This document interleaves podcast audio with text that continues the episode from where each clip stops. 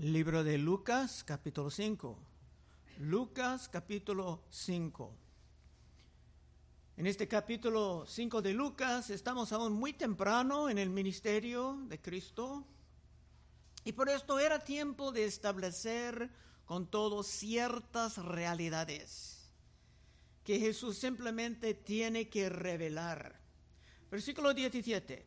Aconteció un día que él estaba enseñando y estaban sentados fariseos y doctores de la ley, los cuales habían venido de todas las aldeas de Galilea, de Judá y Jerusalén, y el poder del Señor estaba con él para sanar.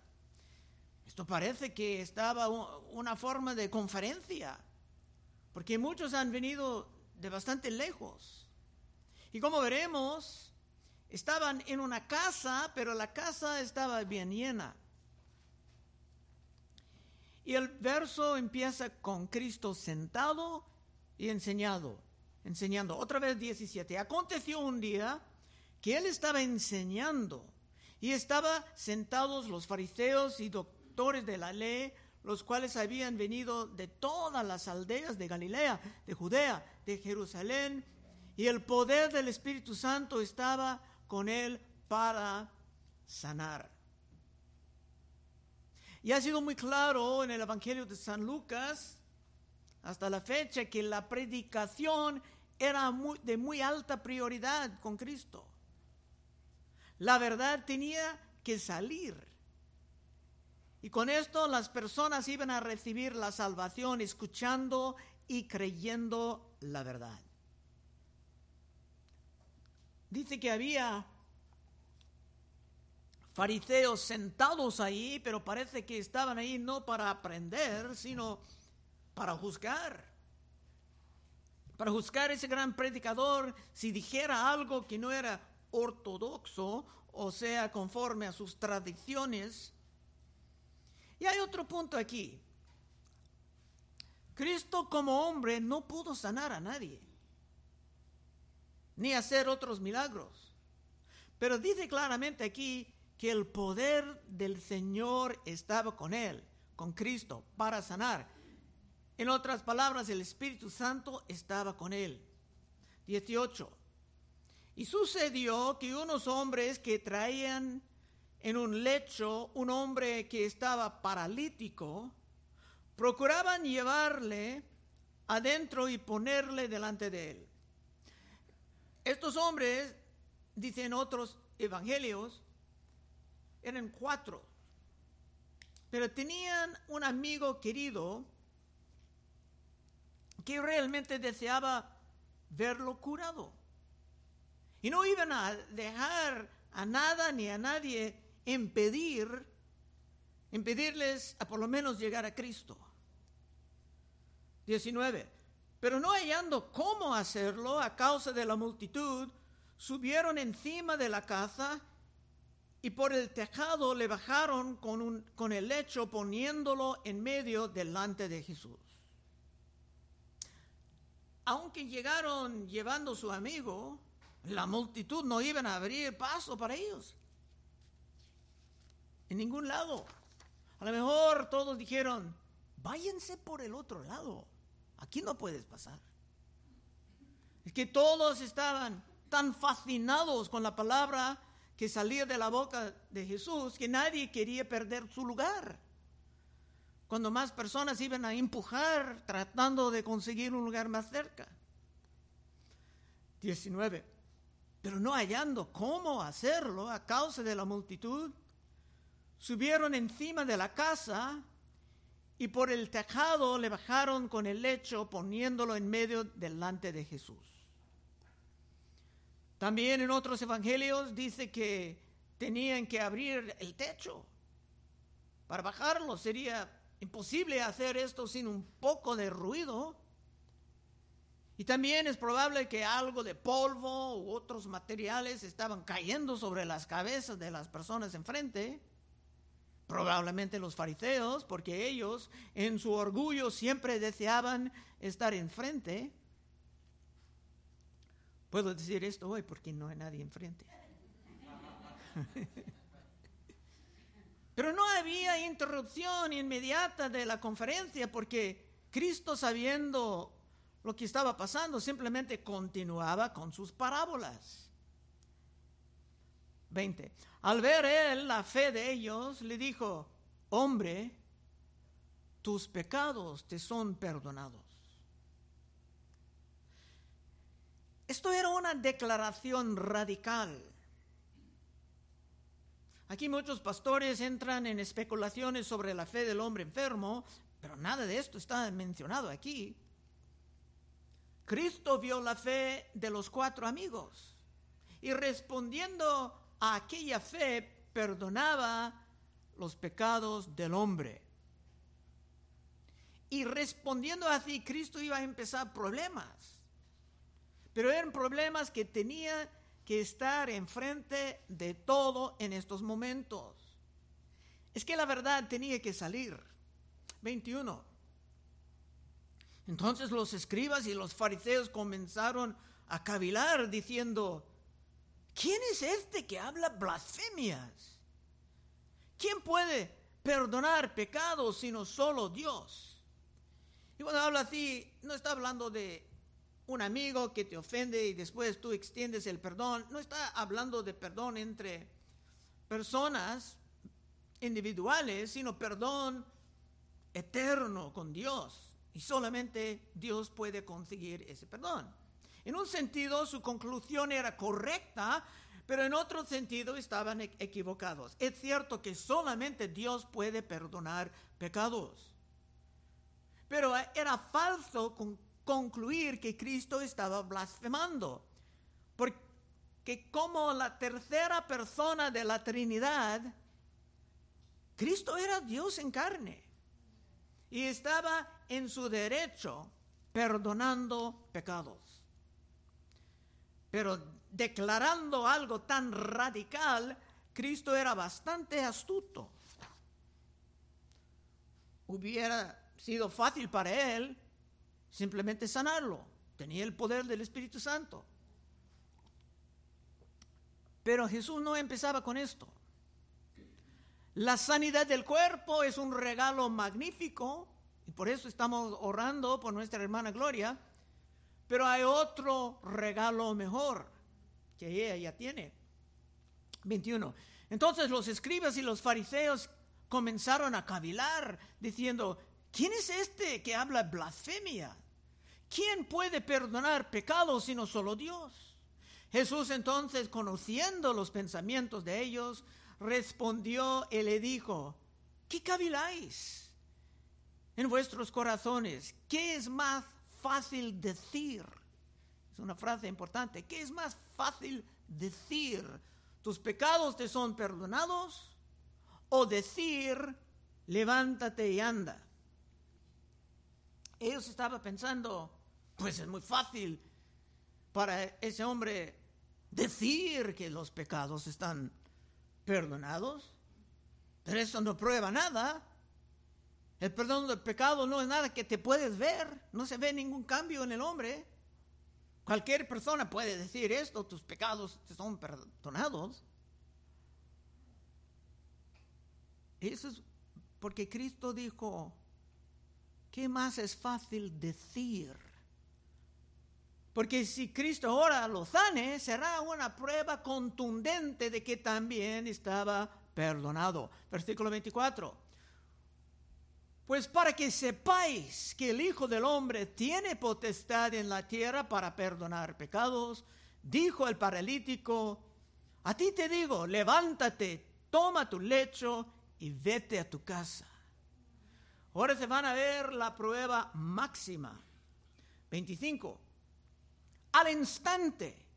No tomaba mucho tiempo, no era medio curado. Al instante, levantándose en presencia de ellos y tomando el lecho en que estaba acostado, se fue a su casa, glorificando a Dios. Y todos, sobrecogidos de asombro, glorificaban a Dios. Y llenos de temor, decían, hoy hemos visto maravillas. Dice aquí que todos ¿Qué quiere decir? Hasta los fariseos estaban sobrecogidos de asombro y glorificaban a Dios. Aquí los fariseos empezaban con sus quejas. Después del milagro, era evidente a todos que Cristo tiene las pruebas indubitables de su autoridad hasta para perdonar pecados. Es que Cristo deseaba mantener el perdón de pecados como el tema delante de todo. Eso era el asunto principal. Hay incrédulos que creen que el perdón de pecados es de poca importancia. Pero entendiendo la justicia y la santidad de Dios, el perdón, el perdón de pecados tiene la importancia máxima. Y eso es lo que Cristo deseaba enseñar. Sin el perdón de, de pecados, el hombre solamente está enfrentando una eternidad de sufrimientos insoportables en las llamas del fuego. Es que todos nosotros hemos ofendido la justicia de Dios de una manera u otra, y todo pecado o tiene que encontrar su pago en la muerte de Cristo, o en la eternidad de sufrimientos en el lago de fuego. Aunque la doctrina del infierno eterno no es muy popular en nuestros tiempos, es algo que tenemos que presentar. Antes que todo porque el perdón no tiene sentido si el pecado no tiene consecuencias graves. También tenemos que presentar la doctrina de los sufrimientos eternos porque Cristo Jesús, el ejemplo más grande del amor, habló de esto más que todos los demás en la Biblia.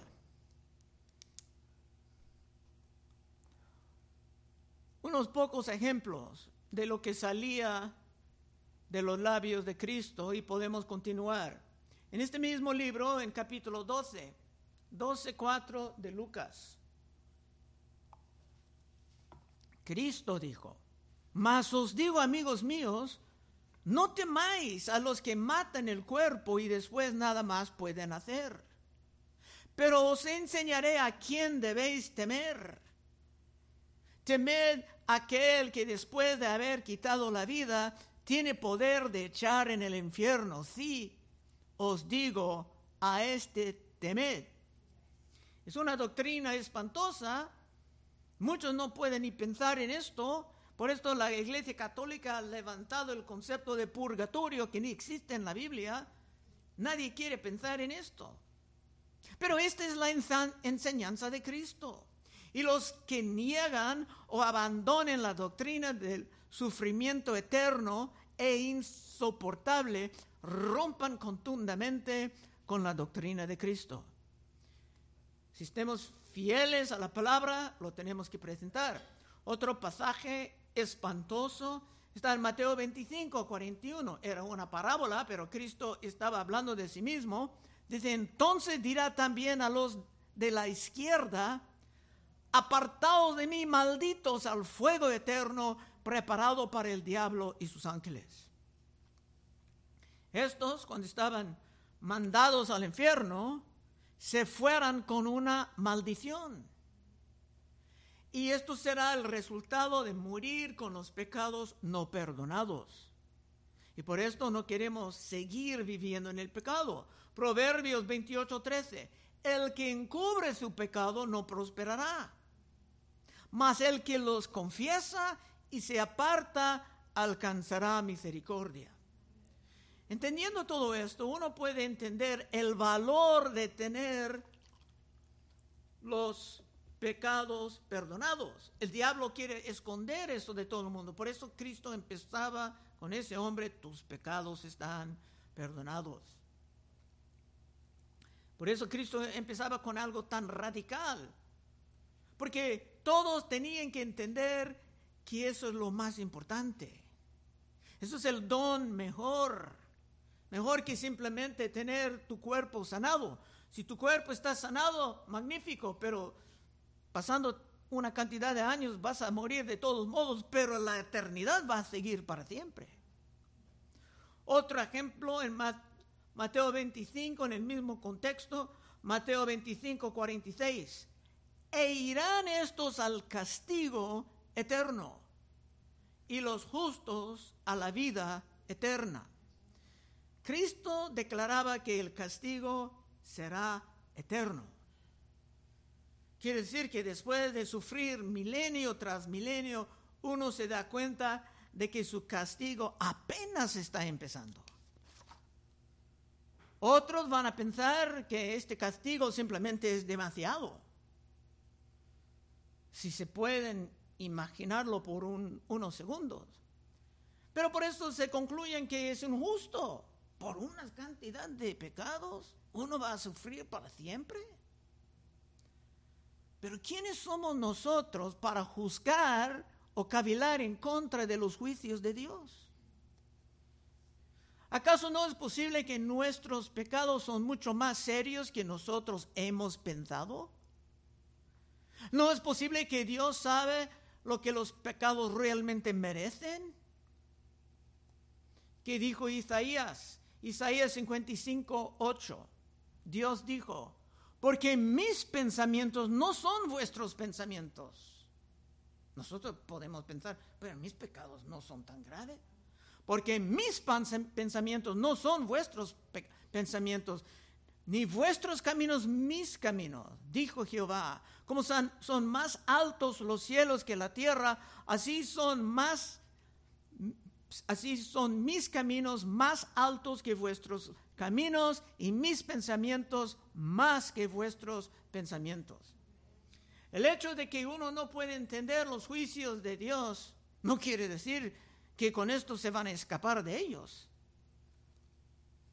Bueno, se pudiera dar muchos más ejemplos de Cristo enseñando sobre la eternidad del infierno, pero aún tenemos más que cumplir en este capítulo 27. Después de estas cosas salió y vio a un publicano llamado Leví, sentado al banco de los tributos públicos, y le dijo, sígueme. Y dejándolo todo, se levantó y le siguió. Cuando dice dejándolo todo, dejaba una ocupación, ocupación muy lucrativa. Este publicano o cobrador de impuestos también tenía el nombre Mateo. Es el autor, humanamente hablando, del primer libro del Nuevo Testamento. Y puesto, Cristo pudo escoger a quien quería para ser sus discípulos, pero escogía aquí uno de un grupo muy despreciado. Y esto es una demostración de su gracia. Nadie merecía la salvación que fue comprado, comprada con precio tan alto. Y dándolo a uno de los peores era una prueba de su gracia. Es que los publicanos, o sea, los cobradores de impuestos, tenían que asociarse con otros despreciados como las prostitutas y otros delincuentes. Nadie más quería pasar tiempo con ellos. 29. Y Leví le hizo gran banquete en su casa. Tenía dinero y estaba muy gozoso. Y había mucha compañía de publicanos y otros que estaban a la mesa con ellos. Otra vez, este Leví es Mateo, y su casa estaba llenándose de lo que la gente normal llamaría la gentuza. Pero Cristo vino para salvar la gentuza porque estuvimos muriendo en nuestros pecados. 30. Y los escribas y los fariseos murmuraban contra los discípulos diciendo, ¿por qué coméis y bebéis con publicanos y pecadores? Y cuando dice pecadores, están hablando de pecadores ni arrepentidos que seguían en los pecados más groseros. Esa pregunta daba a Cristo otra oportunidad para revelar una verdad radical. Los fariseos se consideraban muy justos, muy santos, pero ganando su salvación por sus propios méritos. Esto era fatal. San Pablo entendía esto más que todos porque antes era uno de ellos, de hecho uno de los más distinguidos. Y San Pablo dijo muy claramente en Romanos 10.1, hablando de este problema de personas tratando de ganar su salvación por sus propios méritos. Hermanos, ciertamente el anhelo de mi corazón y mi oración a Dios por Israel, estaba hablando del liderazgo, es para salvación, porque yo les doy testimonio de que tienen celo de Dios, pero no conforme a ciencia. Porque ignorando la justicia de, Dios y procurando establecer la suya propia, no se han sujetado a la justicia de Dios. Los que tratan de establecer su propia justicia, en vez de confiar en la sangre de Cristo como su pago, son los más aptos para el infierno. Es que sus vidas son un insulto diario en la cara de Dios. 31. Respondiendo Jesús le dijo, los que están sanos no tienen necesidad de médico. Cristo está haciendo una comparación entre un alma muy enfermo y un cuerpo muy enfermo.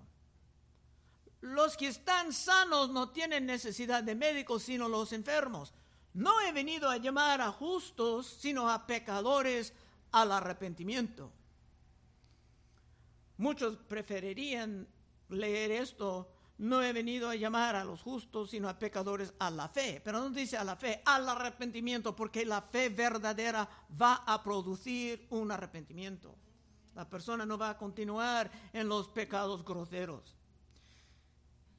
Pero aquí Cristo estaba hablando en ironías, porque no había justos entre los fariseos, sino que estaban viviendo en el autoengaño, confiando en su propia justicia. Mira lo que Cristo dijo en Mateo 5:20. Mateo 5:20 dice, porque os digo si vuestra, justicia no fuera mayor que la de los escribas y fariseos, no entraréis en el reino de los cielos. Esto era para despertar la gente, porque muchos miraron los fariseos como muy, muy dedicados a la santidad. Pero era solamente por afuera. Y también más tarde, en este mismo libro de Lucas, una parábola clásica, 18 y 9 de Lucas, unos que confiaban en sí mismos como justos y menospreciaban a los otros, dijo también esta parábola. Dos hombres subieron al templo a orar uno era fariseo y otro, otro publicano. El fariseo puesto en pie oraba con Dios. No, consigo mismo. Ni estaba orando con Dios. El fariseo puesto en pie oraba consigo mismo de esta manera. Dios, te doy gracias porque no soy como los otros hombres, ladrones, injustos, adúlteros, ni aun como este publicano. Ayuno dos veces a la semana. Doy diezmo de todo lo que gano. Mas el publicano, estando lejos, no quería ni alzar los ojos al cielo, sino que se golpeaba el pecho diciendo, Dios, sé, mi, propicio de mí, pecador. La conclusión de Cristo, os digo que éste descendió a su casa justificado antes que el otro, porque cualquiera que se enaltece será humillado, y el que se humilla será enaltecido.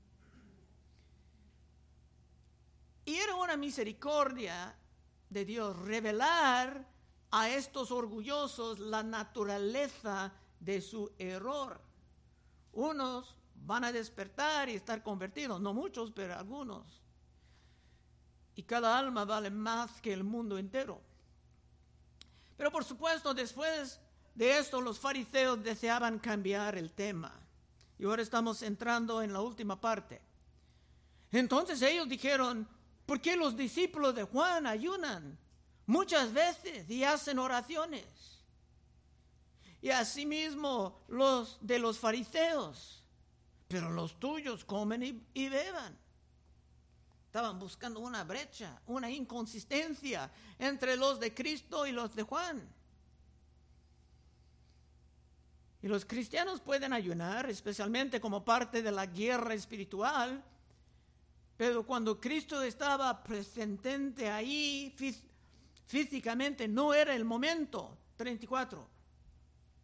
Él les dijo, ¿podéis acaso hacer que los que están de bodas ayunan? Entre tanto que el esposo está con ellos, mas vendrán días cuando el esposo les será quitado, entonces en aquellos días ayunarán.